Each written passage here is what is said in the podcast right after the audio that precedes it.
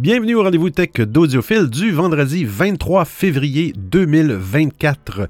Comme à toutes les semaines, je profite de ce moment pour vous partager les actualités technologiques et parfois scientifiques que j'ai vu passer depuis notre dernier rendez-vous, qui était la semaine passée, oui, émission hebdomadaire.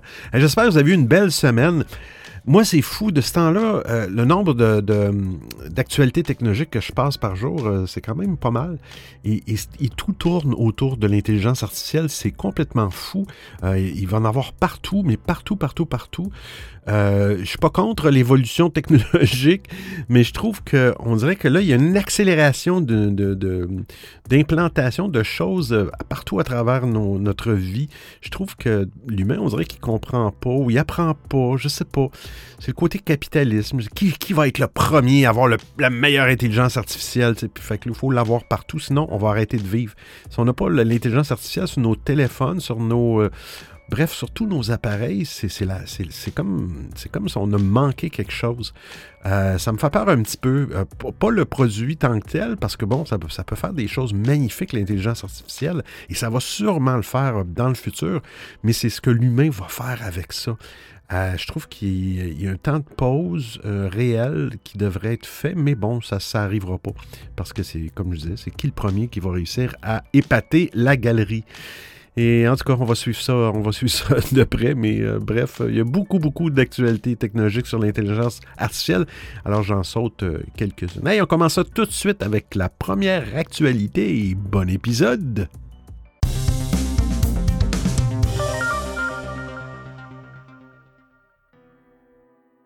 Microsoft 365, comment utiliser la suite Office gratuitement? Microsoft Office est un outil incontournable, hein, Word, Excel, PowerPoint. Euh, chacun de ces logiciels trouve sa place dans notre quotidien pour la rédaction de documents, l'analyse de données ou la création de présentations. En revanche, la question du coût d'accès à ces outils se pose fréquemment, mais beaucoup ignorent qu'une version officielle en ligne de Microsoft Office est accessible gratuitement via un navigateur web sous le nom de Microsoft 365. Cette offre, bien que limitée, répond à une grande partie des besoins des utilisateurs. Pour démarrer, il suffit de se rendre sur le portail en ligne de Microsoft Office et de se connecter avec un compte Microsoft, bien sûr. Si vous n'en avez pas, l'inscription est rapide et gratuite. Une fois connecté, un tableau de bord élégant s'offre à vous, donnant accès à tous vos fichiers stockés sur OneDrive, ainsi qu'à une variété d'applications web Microsoft y compris Word, Excel et PowerPoint. Vous pouvez ouvrir un fichier existant ou en créer un nouveau directement depuis l'interface. Ces applications web, bien qu'offrant moins de fonctionnalités que leurs euh, homologues de bureau, permettent de réaliser la majorité des tâches de base, que ce soit pour éditer un texte, travailler sur un tableau ou préparer une présentation. L'interface en ligne est intuitive et similaire à celle des versions desktop. La sauvegarde et la synchronisation des fichiers se font automatiquement sur le cloud via OneDrive, garantissant ainsi un travail sécurisé et accessible de partout. Cependant, certains outils et fonctionnalités avancées sont absents de la version web. Par exemple, dans Word, il n'est pas possible d'ajouter des filigranes, des thèmes, des couleurs de page ou encore de réaliser une fusion de publi et publi-postage. Excel en ligne est moins restrictif à première vue, mais les utilisateurs avancés noteront l'absence de certaines options de charte et d'importation de données. PowerPoint, tant qu'à lui, quant à lui, euh, limite le choix des animations et des transitions. Il ne permet pas l'importation d'audio et de vidéos externes. Malgré ces limitations, la facilité d'accès, la gratuité surtout, oui, la simplicité d'utilisation font de Microsoft 365 en ligne une solution à considérer pour tous ceux qui cherchent à effectuer des tâches bureautiques de base sans investir dans une licence logicielle. Rappelons que Microsoft euh, prévoit théoriquement proposer une licence perpétuelle pour Microsoft Office sans abonnement en 2024.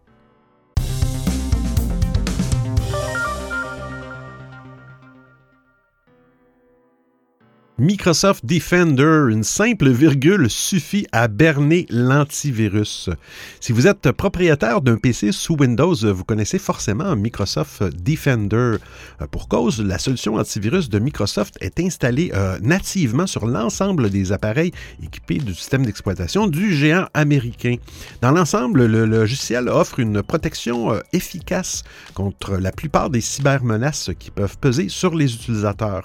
Malgré tout, et comme n'importe quel logiciel, eh bien, Defender peut parfois abriter des failles de sécurité. En mai 2022, quand même, ça remonte à loin, la firme de Redmond a notamment corrigé une vulnérabilité importante sur son antivirus présente depuis 2014. Cette faille permettait notamment de contourner les protocoles de sécurité de Defender grâce à une clé de registre défaillante. En la modifiant, un attaquant pouvait changer les emplacements exclus de l'analyse antivirale. Ce n'est pas la seule vulnérabilité découverte sur Defender en 2022. En effet, John Page, un chercheur en sécurité informatique, avait révélé la même année qu'il était possible de contourner la détection de l'antivirus en insérant des points et des virgules dans des lignes de commande destinées à, exécuter des malwares. Après la publication de ces travaux, Microsoft avait publié en urgence un correctif. Seulement, Microsoft a visiblement fait preuve d'un certain laxisme avec ce correctif. Pour cause, et comme l'explique le spécialiste dans un tweet publié le 8 février 2024, il est toujours possible d'exécuter une commande lançant un programme JavaScript en y intégrant simplement une seconde virgule. Et je cite, en 2022, j'ai révélé comment cela pouvait être facilement contourné en empruntant un chemin, supplémentaire lors du référencement de MS-HTML. Mais cela a été corrigé depuis. Hein, le monsieur donne ses trucs. Cependant, j'ai découvert que l'utilisation de plusieurs virgules contournait ce correctif et s'exécutait avec succès au moment d'écrire ces lignes. Pour l'heure, Microsoft n'a pas encore réagi à la dernière trouvaille du chercheur en sécurité informatique. Néanmoins, on imagine que le constructeur va rapidement publier un correctif pour combler cette nouvelle faille.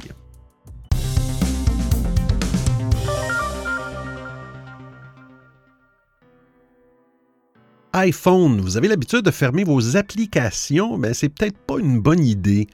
De nombreux euh, utilisateurs d'iPhone ont l'habitude de fermer leurs applications en arrière-plan, hein, vous savez, en les faisant glisser vers le haut à partir de l'écran multitâche. Si vous vous reconnaissez, hein, moi des fois je me reconnais, il est probable que vous pensiez que cela permettra d'économiser votre batterie, de rendre votre téléphone plus rapide ou de protéger votre vie privée. Cependant, il s'agit ici d'un mythe qui a déjà été démenti par Apple et par des experts. La fermeture des applications en arrière-plan n'aide en rien votre iPhone et peut même lui nuire. Le mythe de la fermeture des applications en arrière-plan remonte au premier jour de l'iPhone, lorsque les utilisateurs ne savaient pas comment euh, iOS gérait le multitâche. Alors certains utilisateurs pensaient que la fermeture des applications permettrait d'économiser de la batterie ou d'améliorer les performances, et cette idée fausse est répandue sur les forums en ligne et par le bouche à oreille. Cependant, Apple n'a jamais approuvé cette pratique et a toujours conseillé aux utilisateurs de laisser iOS gérer leurs applications automatiquement. En réalité, la plupart de vos applications en arrière-plan ne sont pas réellement en cours d'exécution. Elles sont gelées dans un état suspendu. Votre iPhone n'affiche qu'une capture d'écran de ces applications lorsque vous vous rendez sur l'écran du multitâche. Les fermer ne libèrent pas de mémoire ou de ressources, car iOS les gère déjà efficacement par défaut. En fait, les fermer peut même consommer plus de batterie que de les laisser ouvertes, car les rouvrir demande plus d'énergie que de les reprendre à partir de leur état gelé. Ah, c'est bon. La fermeture des applications en arrière-plan n'améliore pas non plus les performances de votre téléphone, car iOS donne automatiquement la priorité aux applications que vous utilisez plutôt qu'à celles qui attendent en arrière-plan. Alors la fermeture de ces dernières ne change rien, car iOS continue d'allouer les ressources nécessaires aux applications au premier plan. Le seul cas où vous devriez penser à fermer une application est lorsque celle-ci ne répond plus ou qu'elle ne fonctionne pas comme d'habitude. Alors la fermeture des applications euh, est finalement une habitude inutile que vous devriez cesser de prendre, mais vous savez maintenant euh, qu'elle apporte aucun avantage à votre iPhone et peut même nuire à l'autonomie de la batterie, aux performances et ne protège en rien votre vie privée. Depuis Android 13, euh, Google a lui aussi opté pour un nouveau système qui ne ferme plus automatiquement vos applications en arrière-plan.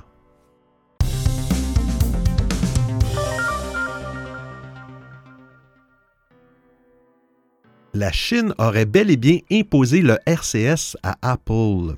Comme un peu trop souvent ces dernières années, Apple se serait fait imposer une technologie par un régulateur. Les derniers iPhones n'ont pas troqué leur port Lightning par USB-C de gaieté de cœur. C'est l'Union européenne hein, qui a fait pression au grand bénéfice des utilisateurs. Quant au RCS, hein, le Rich Communication Services, le successeur du SMS euh, dont Google est un des principaux promoteurs, eh l'Union européenne n'y est pour rien. Ce serait bel et bien la Chine qui aurait, exigé le support de cette technologie.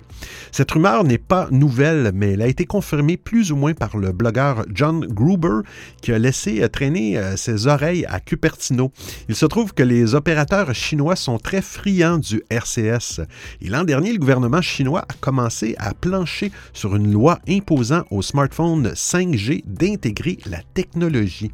Et quand la Chine veut quelque chose d'Apple, le pays n'a aucun mal à l'obtenir. Le constructeur ne veut pas mettre Pékin en rogne, sachant que la Chine est un des principaux marchés et aussi son principal atelier de production. Le RCS a plusieurs atouts statut de frappe, image en haute qualité, accusé de réception, discussion de groupe. Les messages RCS peuvent aussi être transmis via Wi-Fi ou les données mobiles, mais par défaut, ils ne sont pas chiffrés de bout en bout, contrairement au protocole iMessage d'Apple. Par conséquent, Apple s'est engagé à travailler avec l'association GSM afin de sécuriser les conversations RCS. Google a développé son propre système de chiffrement pour le RCS. Néanmoins, dans l'application Message, les RCS continueront de s'afficher sous la forme de bulles vertes, synonyme de SMS et de smartphone Android.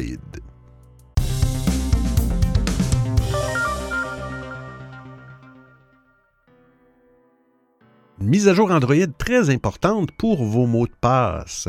Malgré les efforts que Google a déjà déployés contre les attaques de type phishing, ce fléau d'Internet n'est toujours pas complètement éradiqué. Pour rappel, le phishing consiste à diriger les internautes vers de faux sites web imitant des sites légitimes afin de voler des informations personnelles dont les mots de passe. Le dispositif de sécurité mis en place par Google pour protéger ses utilisateurs inclut une fonctionnalité appelée Safe browsing sur Chrome. Safe Browsing agit en alertant les internautes lorsque ceux-ci sont sur des sites web dangereux. Actuellement, selon une publication du développeur Michal Raman, Google est en train de déployer une nouvelle fonctionnalité appelée Android Safe Browsing sur son système d'exploitation. Selon les explications de Raman, il s'agit d'une nouvelle page dans les paramètres d'Android qui permet de connaître les applications qui prennent en charge cette nouveauté et qui permet permet aussi d'activer une détection en temps réel des menaces qui serait plus efficace. Et je cite Safe Browsing vous avertit des menaces de sécurité telles que les liens et les pages web nuisibles lorsque vous naviguez dans les applications prises en charge. Par exemple, vous pourriez recevoir une alerte si vous appuyez sur un lien dans votre application d'actualité qui vous mènerait à un site de phishing connu. En tout cas, l'arrivée d'Android Safe Browsing va améliorer la sécurité des utilisateurs du système d'exploitation. Le seul bémol, c'est que pour le moment, on ne sait pas quels sont les appareils éligibles à cette mise à jour, étant donné qu'aucune annonce officielle n'a été faite. Selon les explications de Michael Raman, il s'agit d'un déploiement côté serveur, ce qui signifie que tout ce qu'on peut faire, c'est attendre que Google accélère le déploiement. Sinon, il est à rappeler qu'en octobre 2023, Google a également lancé une fonction de sécurité d'Android qui protège les utilisateurs contre les fichiers .apk potentiellement dangereux. En effet, si la possibilité d'installer des applications en dehors du Play Store donne plus de liberté aux utilisateurs, eh bien, cela expose aussi à plus de risques car les applications distribuées en dehors de la boutique officielle ne sont pas contrôlées par Google. Pour réduire ces risques, Google propose de scanner les applications euh, que les utilisateurs installent depuis des sources inconnues qui ne sont pas encore répertoriées par le système Play Protect. En, utilisant l'intelligence artificielle, on en a parlé, hein, ce scan analyse le code de l'application afin de trouver les éléments potentiellement malveillants.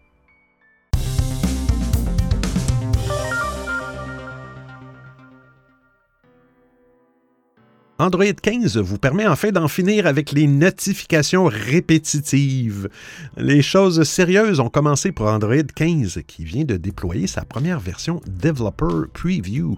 Comme à l'accoutumée, plusieurs phases se succéderont jusqu'à l'arrivée de la version stable, probablement à l'automne prochain.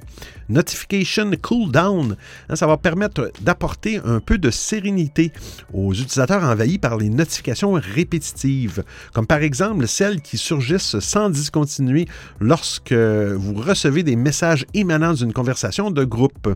Plutôt que d'avoir à passer en mode silencieux, vous pouvez configurer un réglage qui réduira le volume des notifications reçues. Alors, vous aurez le choix d'appliquer le Notification Cooldown sur toutes les applications ou uniquement sur celles qui hébergent des conversations. Concrètement, la première notification sonnera à un volume habituel, puis l'intensité sonore baissera à mesure que vous recevrez d'autres notifications. Intéressant. Si une pause survient dans les échanges, le volume de départ s'imposera lors de la prochaine notification. Il serait intéressant de pouvoir programmer un minuteur afin de configurer la durée euh, au bout de laquelle les notifications d'une discussion particulière ou d'une application pourront à nouveau résonner comme avant. Cette fonctionnalité est disponible pour les personnes bénéficiant d'Android 15 Developer Preview 1 sur leur Pixel.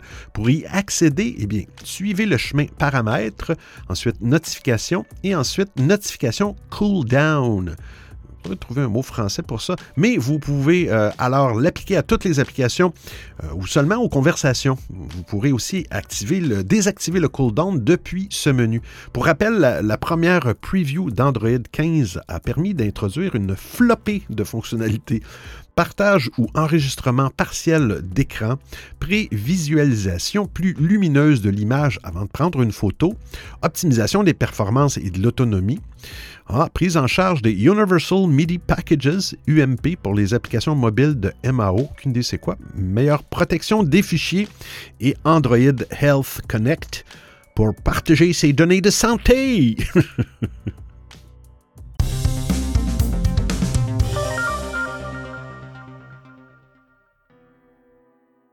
Google Chrome, le bouton pour caster est toujours là, mais voici où le trouver.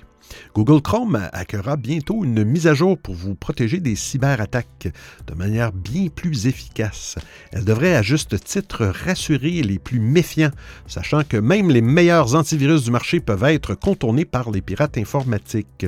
Même si les mises à jour sont généralement bien accueillies par les utilisateurs, mais certaines peuvent aussi compliquer leur utilisation.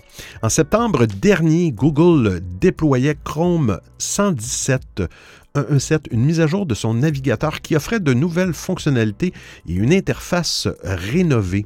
Malgré ce rafraîchissement particulièrement attendu, la refonte basée sur Material U, Material U, venait aussi euh, supprimer l'accès euh, facilité à la fonction pour caster l'écran depuis Google Chrome.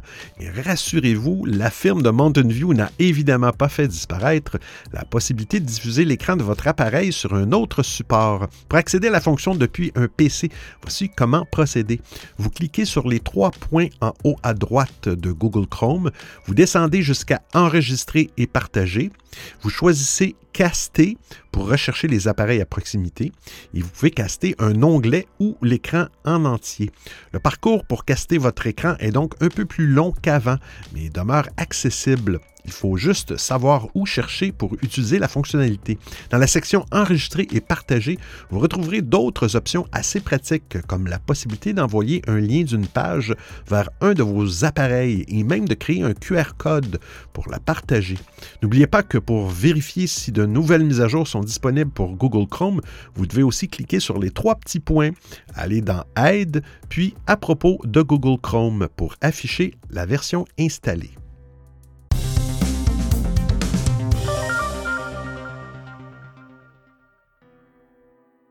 YouTube, incorporer des vidéos musicales dans des shorts.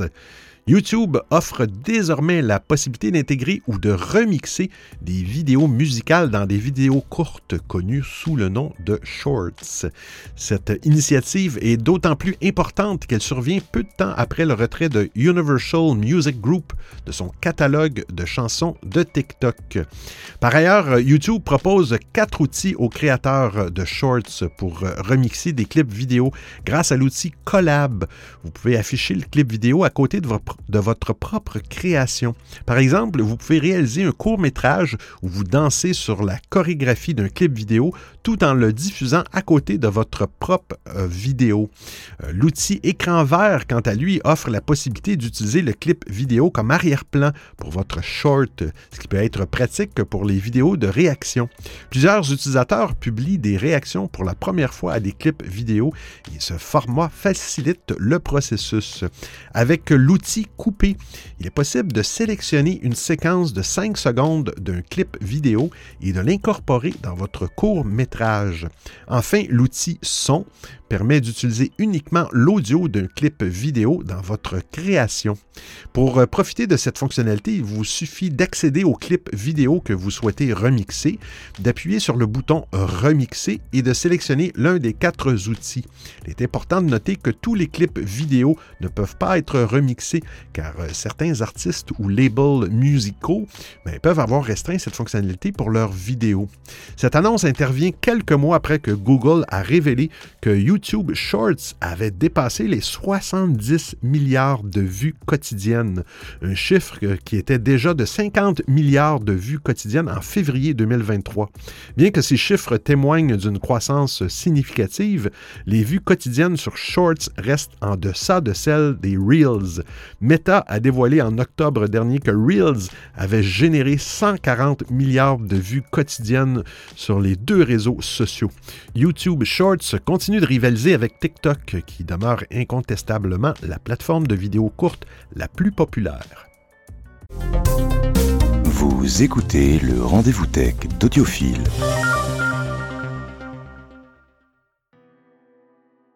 Meta propose un moyen de contourner les frais d'Apple. Ah, Monsieur Zuckerberg! La société mère de Facebook envisage-t-elle de croiser le fer avec la firme de Cupertino, hein? Meta Platforms Inc.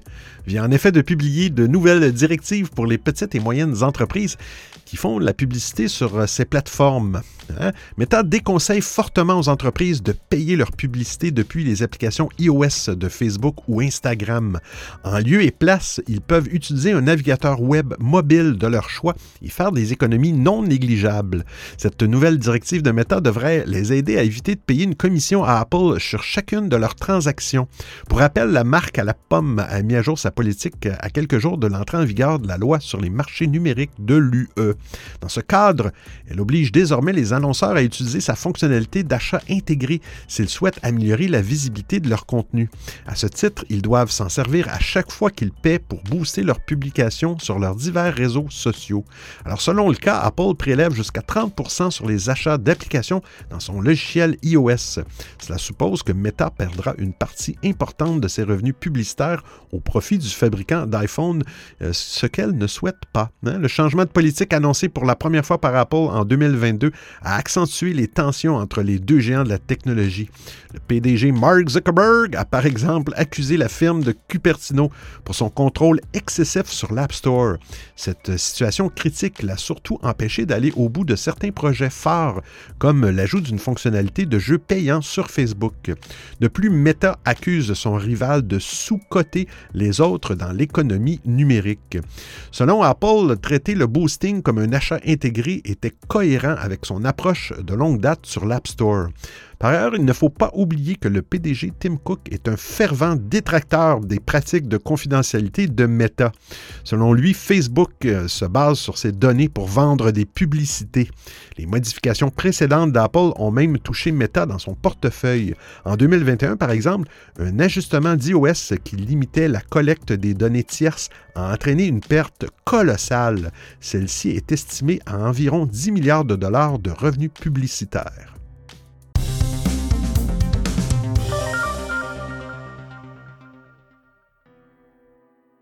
Très bonne nouvelle, plus besoin de partager son numéro de téléphone dans l'application Signal. On applaudit. En termes de confidentialité, Signal est, une des meilleures messageries euh, du marché. Hein. Son protocole de chiffrement de bout en bout tellement robuste qu'il est largement exploité par des euh, plateformes concurrentes, dont WhatsApp, Messenger, Skype. En fait, le protocole Signal est recommandé par les experts en sécurité et par les organisations de défense des droits numériques partout dans le monde. Mais si l'application Signal protège efficacement les messages, les informations de profil, non photos de profil, les contacts et les groupes. Euh, ce n'était pas le cas du numéro de téléphone. Jusqu'à présent, pour qu'un interlocuteur puisse vous contacter dans l'application, il fallait lui donner le numéro de téléphone attaché au compte Signal. Eh bien, ce ne sera bientôt plus le cas. Hein? On, sait que WhatsApp s'en vient aussi avec le même, principe. Signal va, euh, va en effet proposer de créer un nom d'utilisateur que l'on pourra partager au lieu de son numéro de téléphone. Par défaut, les personnes avec qui l'on discute dans Signal ne verront pas le numéro euh, de l'utilisateur. En revanche, les participants à une conversation qui ont déjà votre numéro de téléphone dans leur canal d'adresse, eh bien, ils vont continuer de votre numéro de téléphone, c'est normal. On pourra changer de nom d'utilisateur à n'importe quel moment. Mais il faut savoir que n'importe qui pourra reprendre l'ancien pseudo.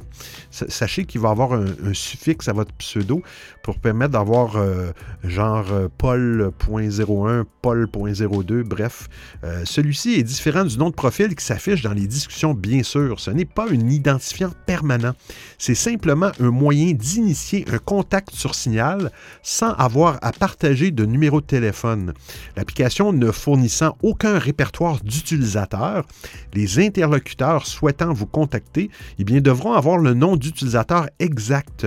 Il devra être unique et comporter deux chiffres, de quoi éviter au maximum les cas d'usurpation d'identité. On pourra le partager via une URL unique, un code QR ou tout simplement en le donnant au complet. Attention, il demeure indispensable de donner son numéro lors de la création d'un compte signal, bien sûr. Lorsque la mise à jour sera déployée, le numéro de téléphone sera masqué par défaut à tous ceux qui ne l'ont pas dans leur carnet d'adresse. Il sera cependant possible de continuer à l'afficher via un nouveau réglage de confidentialité. L'option des nouveaux noms d'utilisateurs, qui ne sera pas obligatoire d'utiliser, est en bêta et sera disponible pour tous dans les prochaines semaines.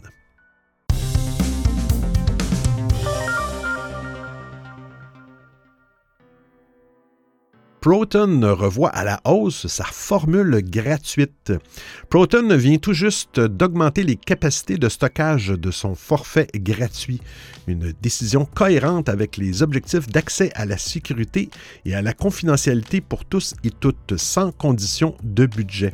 L'entreprise a annoncé sur Reddit que les capacités de Proton Mail et Proton Drive augmenteraient pour tous les comptes existants et à venir, portant respectivement les espaces de stockage de 1 Et 5 gigaoctets, hein, contre 500 mégaoctets et 2 gigaoctets jusqu'à présent. Une augmentation significative qui devrait permettre à tous et à toutes d'accéder à, un écosystème souhaité confidentiel par défaut, quel que soit leur budget et sans se sentir trop à l'étroit. Pour le moment, Proton n'a pas encore communiqué sur la prise d'effet du changement ni sur les modalités.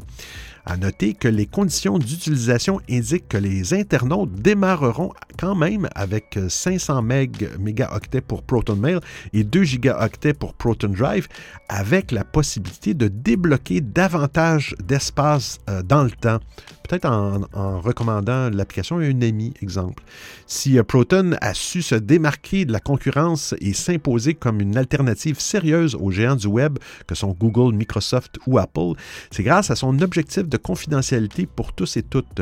Depuis 2014 et la naissance de Proton Mail, l'entreprise n'a cessé de travailler à développer un écosystème d'applications complet, initialement pensé pour protéger les dissidents, opposants politiques, journalistes et lanceurs d'alerte aujourd'hui accessible au grand public. Le grand avantage de Proton réside dans son respect de l'anonymat et les efforts qu'il déploie en permanence pour protéger l'identité et les communications de ses abonnés. Chiffrement de bout en bout, serveur ultra sécurisé, indépendance et transparence font partie des engagements de la société qui déploie régulièrement de nouvelles fonctionnalités destinées à renforcer la protection des internautes. En 2022, elle publie son propre protocole Stealth, capable de contourner les formes de censure les plus rigides, notamment en Iran, en Russie et en Éthiopie. Hmm, un an plus tard, elle dévoile Sentinel, son programme de protection avancé pour les comptes dits à risque, dont le, grand public peut aussi profiter. Des exigences de sécurité et d'anonymat non négociables que Proton s'évertue à rendre accessibles à tous et à toutes sans condition de revenus grâce à sa formule gratuite intégralement financée par les abonnements payants et quelques subventions ou collectes de fonds publics.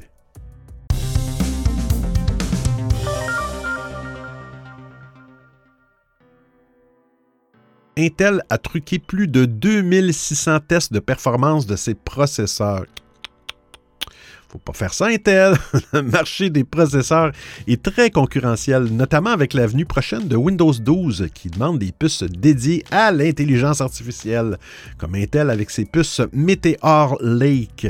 Eh bien, Intel se retrouve dans un vaste scandale vis-à-vis de la puissance de ses, euh, de ses processeurs. Selon le spec, les benchmarks des puces du constructeur ont été truqués. On parle ici des Sapphire Sapphire Rapids de quatrième génération de la gamme Intel Xeon Scalable.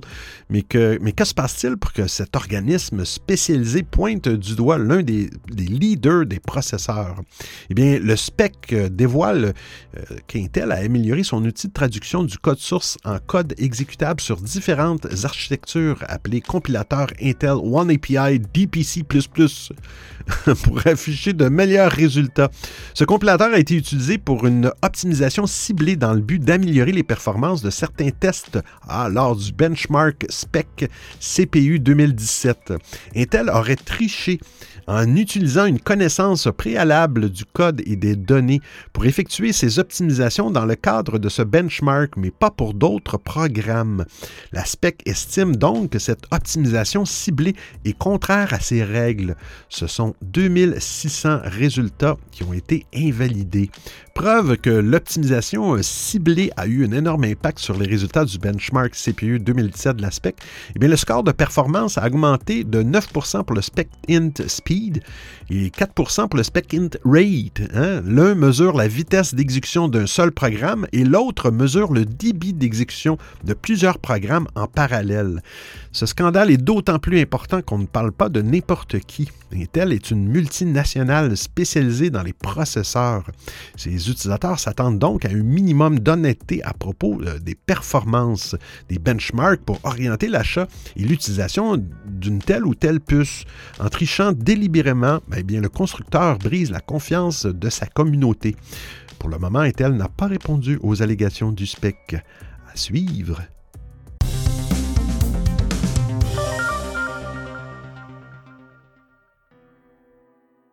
Wise, 13 000 personnes ont eu accès aux images d'autres caméras. Le problème a commencé lors d'une panne survenue le vendredi 16 février, comme le raconte David Crosby, cofondateur de la société, dans un message adressé à ses clients et clientes. Les propriétaires de caméras Wise ayant essayé de visionner les images de leur caméra pendant cette période ont pu remarquer qu'elle était indisponible. Mais alors que les caméras ont été remises en ligne, des images et vidéos provenant d'autres caméras sont apparues. L'entreprise indique que ce problème serait dû à une surcharge du système. Alors que tous les appareils étaient remis en ligne au même moment, eh bien, le pic d'utilisation a entraîné une erreur de mappage des identifiants des appareils. Méchant bug, connectant certains comptes aux mauvaises caméras.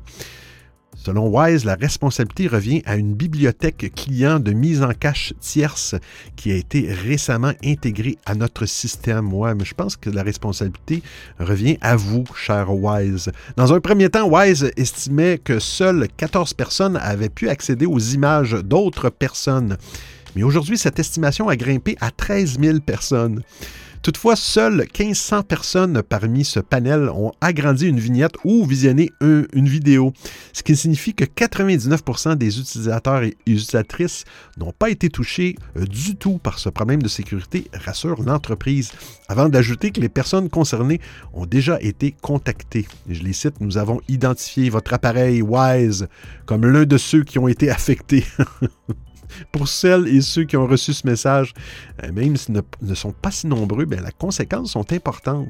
En effet, ces mots signifient qu'au moins une de leurs vignettes a été consultée par un autre compte Wise. S'il s'agit d'une vidéo, que la vidéo a été visionnée. L'entreprise a néanmoins précisé que les seuls fichiers auxquels d'autres personnes ont pu avoir accès sont des événements. Personne n'a pu visionner des images d'une caméra en direct. Mais quand même, lorsque Wise a découvert le problème, l'onglet des événements a été immédiatement désactivé. La société assure avoir pris des mesures pour que la situation ne se reproduise pas. Parmi ces mesures, elle a ajouté un nouveau niveau de vérification des comptes avant une connexion à des vidéos d'événements. Ça aurait dû être là avant. Le système WISE a également été modifié pour éviter la mise en cache sur les appareils jusqu'à ce que les nouvelles bibliothèques clientes soient soumises à des tests de résistance approfondis, comme, je rajoute, la majorité des grandes compagnies font.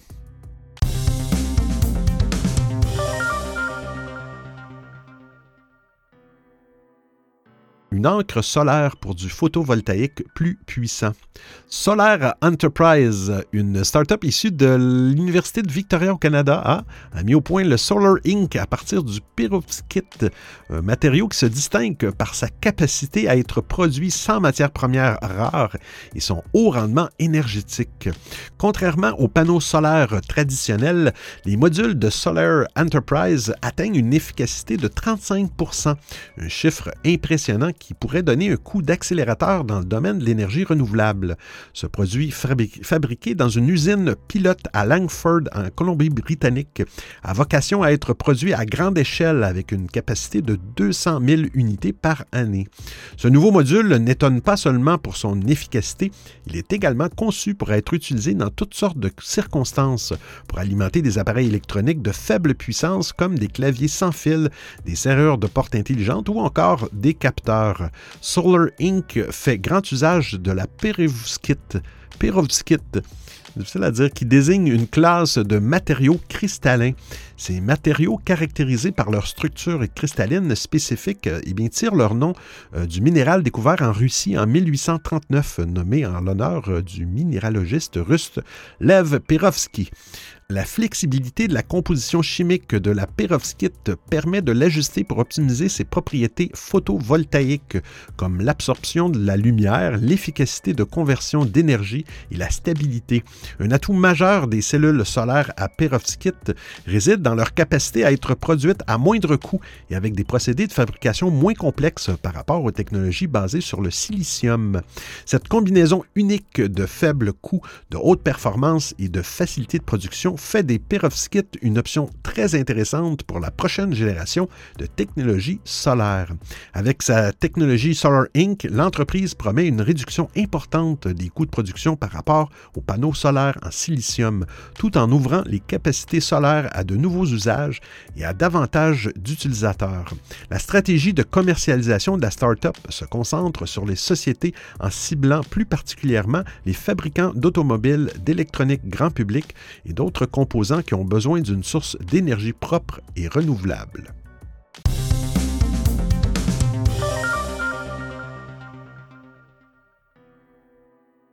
Un satellite envoyé en orbite pour surveiller la pollution spatiale. Parlant de satellite, mercredi cette semaine, il était supposé tomber un satellite sur la Terre. En tout cas, bref, des certaines parties du satellite possiblement.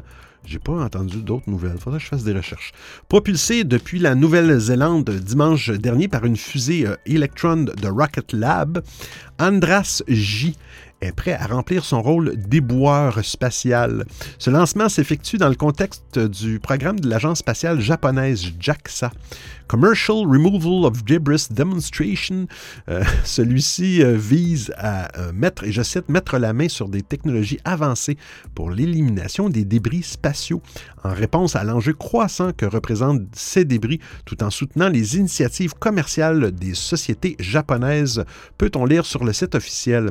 Selon Greenlee, l'espace environnant la Terre comporterait 5000, je cite, 5400 débris de plus d'un mètre, 34 000 objets de plus de 10 cm, 900 000 débris de plus d'un centimètre et 130 millions de débris spatiaux de plus d'un millimètre. En d'autres termes, nous avons fait aussi de l'espace notre poubelle. C'est dans le but de minimiser cette gigantesque pollution qu'Adras J est parti en mission. Il va localiser, approcher et caractériser les débris spatiaux de grande taille. Pour faciliter son travail, il se basera sur des données terrestres. De nombreuses solutions ont été imaginées par des sociétés privées jusqu'alors pour juguler la problématique de la pollution spatiale. Toutefois, l'un des plus efficaces reste la désorbitation des débris ou abaisser leur altitude afin qu'ils se désintègrent dans l'atmosphère terrestre grâce à la friction de l'air. Dans les mois à venir, Adras J entamera son travail et commencera à se déplacer vers son premier euh, débris, un ancien étage d'une fusée japonaise en orbite depuis 2009. Euh, Une fois sur place, il en capturera éventuellement des images s'il arrive à s'en rapprocher assez. Il pourra ensuite évaluer l'état du débris et déterminer s'il est possible de l'éliminer. Il sera le tout premier satellite à s'atteler à une telle mission. Sa présence en orbite est une très bonne nouvelle, bien que l'ampleur de, la tâche de dépollution soit réellement démesurée. Andras J représente tout de même une avancée très importante dans la gestion des débris spatiaux et ouvrira peut-être la voie à de nouvelles initiatives à l'avenir. On croise les doigts. Alors j'espère que vous appréciez le format et le contenu de l'émission. Si vous avez des suggestions d'actualité, des commentaires, vous voulez m'envoyer un message audio ou simplement me payer un café, eh bien c'est très simple. Vous trouverez tous les liens sur linktr.ee baroblique audiophile. Il y a même une section nommée Docu, le rendez-vous tech d'audiophile intégral avec l'ensemble des références web ou liens URL. Et je vous remercie de m'avoir prêté vos oreilles pendant l'écoute de cet épisode. Et c'est terminé pour aujourd'hui. J'espère que vous avez apprécié le contenu de l'émission cette semaine et je vous donne rendez-vous la semaine prochaine pour un autre épisode du rendez-vous tech d'audiophile. D'ici là, portez-vous bien. Ciao, ciao tout le monde.